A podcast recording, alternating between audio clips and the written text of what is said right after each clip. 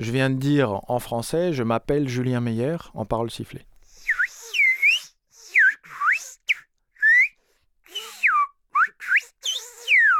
Et là, je viens de dire, je suis linguiste et bioacousticien.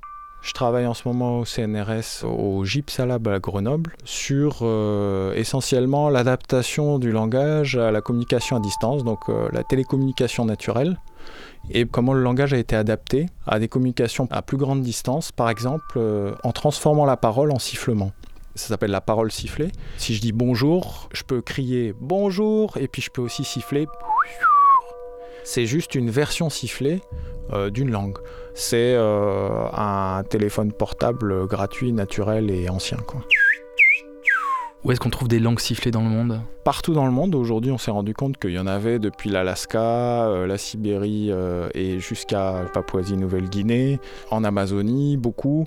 90% des versions sifflées de langues ont été trouvées dans des milieux soit montagneux, soit dans des milieux de forêt dense, qui isolent rapidement les individus. Et donc, le fait d'avoir un système de communication qui va plus loin que la parole normale, que la parole criée, est vraiment un avantage.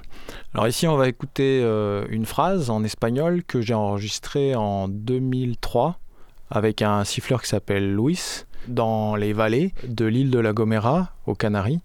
Il appelle son frère et il va lui demander euh, d'amener euh, du vin rouge. Donc c'est Francisco trae Vino Tinto. On n'utilise plus les cordes vocales qui vont résonner dans la bouche. Là, on va articuler, mais par contre, la source du son va plus être au fond de la gorge, mais au niveau des lèvres. On peut siffler avec des doigts, on peut siffler avec, euh, en faisant résonner dans sa main même. Il y a plein de manières de siffler. Alors, euh, dans le cadre d'une enquête générale mondiale que j'ai fait depuis 12 euh, ans, on est arrivé à 70 environ langues sifflées repérées qui avaient été signalées comme euh, sifflet. Il y a environ une quarantaine de langues sur lesquelles il y a des papiers de recherche qui ont été publiés.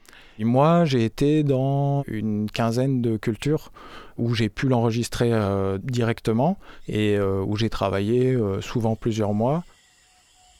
Alors là, on change d'ambiance, on est en Amazonie, à la frontière entre la Guyane française et le Brésil, dans un village qui s'appelle Trois Sceaux. Là, il dit Yawa Moyu ou Donc, c'est le jaguar euh, mange l'anaconda. La parole sifflée, elle permet en Amazonie, bien souvent, où la forêt est dense, de se coordonner pendant la chasse.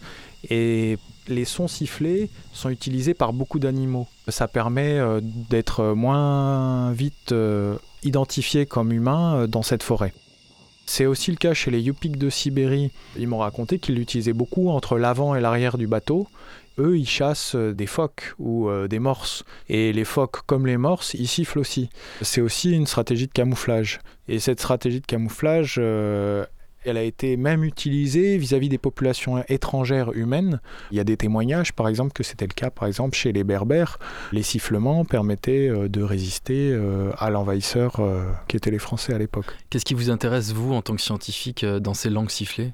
En tant que scientifique, on peut voir des points communs, des différences. C'est toujours là-dessus qu'on travaille, les universaux. Est-ce qu'il y a des choses qui sont partout?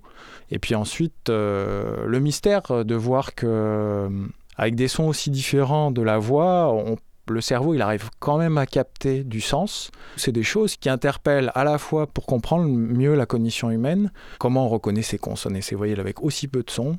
Nous, on l'inscrit dans une étude sur la flexibilité perceptive. C'est ça qui permet à un enfant d'apprendre, c'est ça qui nous permet de comprendre quelqu'un qui parle avec un accent étranger. Donc c'est intéressant même pour réfléchir à, l'acquisition du langage par les bébés, ou... parce qu'il y a des comparatifs à faire. Donc c'est très riche.